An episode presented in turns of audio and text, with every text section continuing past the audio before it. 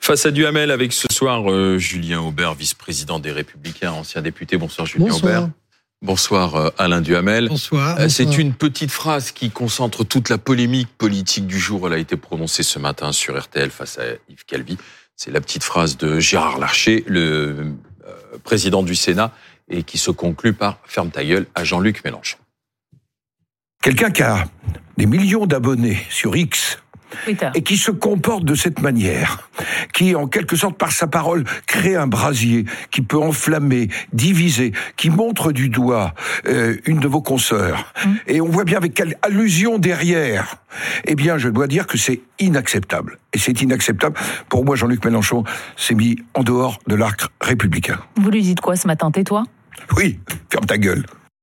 Euh, Alain Duhamel, êtes-vous choqué? Bah, je, pense que Gérard Larcher a eu raison de penser ce qu'il pense et tort de le dire. Je pense qu'il a eu raison de le penser parce qu'on le voit d'ailleurs très bien dans la fin de l'interview. En réalité, euh, il s'agissait de Routel Krief, contre lequel Jean-Luc Mélenchon avait effectivement tenu des propos qui sont inacceptables, surtout de la part de quelqu'un d'aussi intelligent que lui. Et donc, qu'il soit indigné, alors là, je comprends parfaitement. Il a raison d'être indigné. Il a tort de le dire parce que il est le président du Sénat, il est le symbole de la modération, de la pondération, de la réflexion, de l'expérience. Il est censé être le grand sage de la République. Et à un moment où tout le monde regrette, enfin beaucoup de gens regrettent, en tout cas moi je le regrette, que le débat public devienne légèrement hystérique et que euh, on voit très bien des risques euh, euh, de radicalisation verbale et parfois qui peuvent aller au-delà. Euh, lui, il doit être euh, un, un modérateur, surtout que dans son camp, c'est peut-être lui le meilleur. Donc c'est un symbole. Alors bon, j'ai une thèse un peu peut-être saugrenue, c'est que à la fois quand il dit ça, il est parfaitement sincère et, et légitime, mais que euh, dans une vie antérieure, il a été le vétérinaire de l'équipe de France euh, d'équitation aux Jeux Olympiques et qu'il a beaucoup fréquenté les écuries, était d'ailleurs bon cavalier lui-même, et que dans les écuries, on a un, un langage particulièrement fleuri. Et donc qu'il a dû avoir ce réflexe-là qui a remonté. Écoutez, moi, j'y vois une forme d'hommage de Gérard Larcher aux, aux grandes idoles de Jean-Luc Mélenchon. Dans les grandes idoles, vous savez qu'il y a Chavez. Et Chavez, justement, euh, la grande idole de Jean-Luc Mélenchon était un jour face au- à Bourbon, à Juan Carlos, qui lui a dit Pourquoi ne te calias pourquoi est-ce que tu ne la boucles pas exactement dans les mêmes conditions? Donc c'est une forme finalement de, de parallélisme. C'est Et Voilà, c'est ça. C'est la, c'est- ça montre que Gérard a une forme de culture euh, internationale. Ensuite, euh, pour Vous n'avez pas été choqué, donc pour être plus sérieux, non, je, parce que en réalité, alors c'est vrai qu'on peut parler de la, je dirais, de, de la qualité des mots dans le débat. Il n'y a pas de colère chez Gérard euh, Larcher. C'est pas, il n'a pas perdu ses nerfs. Il s'est pas énervé. En réalité, il a traduit pour que tout le monde comprenne ce qu'en des termes châtiés, euh, chacun euh, s'exerce à dire à longueur de journée à l'égard d'un personnage qui, en réalité, multiplie euh, les appels euh, extrêmement violents sur les réseaux sociaux. Et visiblement, comme la modération ne suffit pas, comme visiblement, euh, je dirais, tous les mouvements de journalistes, d'hommes politiques qui lui expliquent que quand on est un responsable, on ne peut pas dire ces choses-là, ça ne fonctionne pas, eh bien, Gérard Larcher, tout en modération, lui a traduit fort simplement, et tous les Français auront compris, ce que nous cherchons à dire à Jean-Luc Mélenchon. Alors tout en, sera efficace tout en, tout en modération, euh, ça c'est c'est amusant plus que plus que convaincant. Euh, je, remarque d'ailleurs, puisque c'était dans le, dialogue qu'on a entendu, qu'il faisait allusion euh, justement au fait que quand Jean-Luc Mélenchon euh, envoyait un tweet comme ça, il y avait des millions de gens qui suivent ce qu'il dit, et donc il avait une responsabilité. Mais lui-même, Gérard Larcher, disait ça au, au micro de RTL, qui lui aussi a des millions d'auditeurs. Autrement dit, il, il employait pour combattre légitimement Jean-Luc Mélenchon exactement le même vocabulaire ou ou la même méthode devant un public aussi large et avec les mêmes conséquences Alors- qui en réalité sont d'embraser un dialogue à un moment où Je ne dis pas qu'il pourrait être réfléchi. En ce moment, il pourrait pas être réfléchi, mais où il pourrait être contenu. Alors, je suis pas tout à fait d'accord. Il y a une grande différence entre les deux. On peut dire des choses euh, très modérées avec une forme agressive. On peut dire des choses très agressives, très dangereuses avec une forme modérée. Je suis d'accord. Et donc, en fait, ils sont dans dans des positions inversées.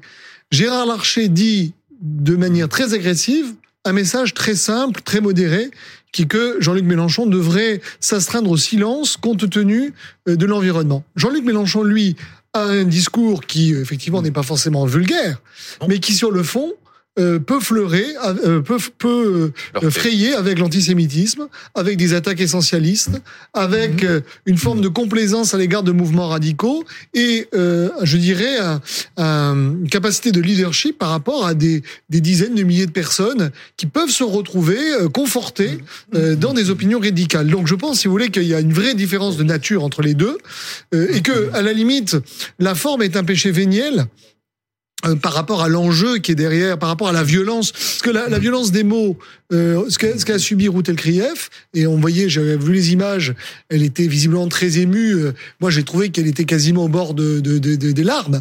C'est une violence qui est bien plus, bien supérieure euh, à celle qu'on peut faire vivre là à Jean-Luc Mélenchon. Voilà. Bon. Mais est-ce que c'est efficace, Alain Duhamel? Est-ce que alors d'ailleurs Jean-Luc Mélenchon n'a pas officiellement réagi, donc Non. pour l'instant, Mais enfin, en euh, revanche, il, il suit le conseil de Gérard ça- Larcher, mais ça va pas durer. Ça garde, garde rapprochée l'a fait. Ouais.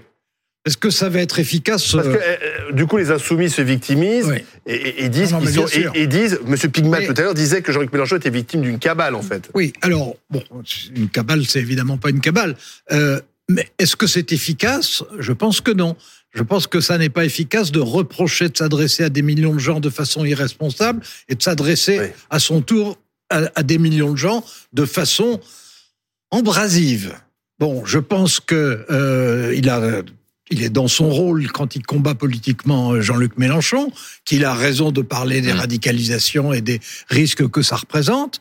Euh, je crois que euh, en s'exprimant comme il le fait là, euh, il n'incite pas à la réflexion Enfin, et à la Alain- tempérance. Alain Duhamel, vous ne seriez pas en train de mettre un signe égal entre une personnalité politique qui, depuis plusieurs semaines, met volontairement le feu à l'opinion publique en visant toute une série de gens et d'individus et en Oui. encourageant des idées radicales, et quelqu'un qui a utilisé euh, deux ou trois mots qui peuvent apparaître sortis de leur contexte assez agressifs, mais pour dire une chose très simple par rapport, euh, je dirais, au mais- phénomène. mais- Il n'y Alors attendez, attendez, je réponds. a pas de signal. Je, je réponds.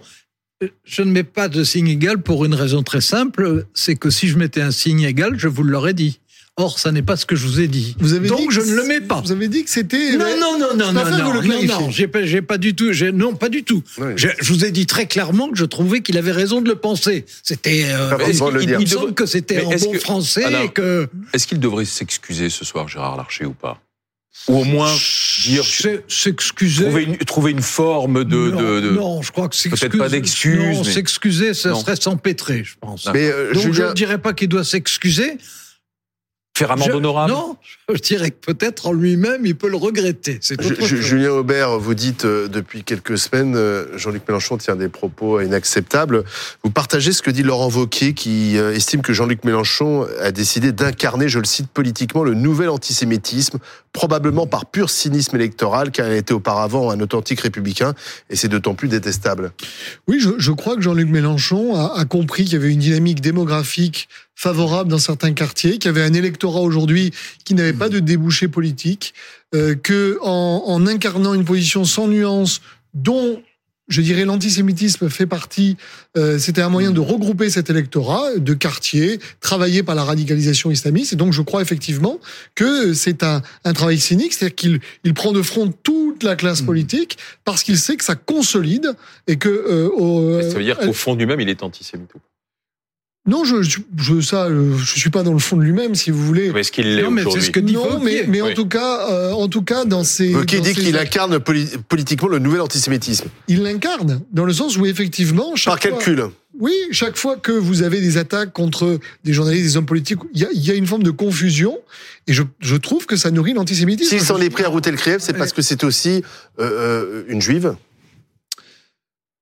On peut le dire comme ça. Moi, je crois que effectivement, si peut-être que s'il n'avait pas été juive, il n'aurait pas analysé les questions qu'elle a posées à Monsieur Bompard de la même manière. Oui. C'est-à-dire que ce je, point- je trouve qu'elle lui a donné des arrière-pensées. Le message c'était parce que vous êtes euh, juive, vous ne pouvez pas être une journaliste neutre et vous avez Oui. posé des questions Donc vous biaisées. cautionnez ce à que fait Monsieur Israël, c'est ça Oui, de manière plus générale. Voilà. Oui, il va même plus loin, parce qu'il dit, vous êtes juif, vous êtes En juif en- israélienne. En, en- en tout cas, moi, je souscris pas à la thèse selon laquelle, euh, à la thèse de Vauquier, selon laquelle euh, Jean-Luc Mélenchon, c'est la nouvelle euh, forme, la nouvelle face, la nouvelle personne incarnant l'antisémitisme.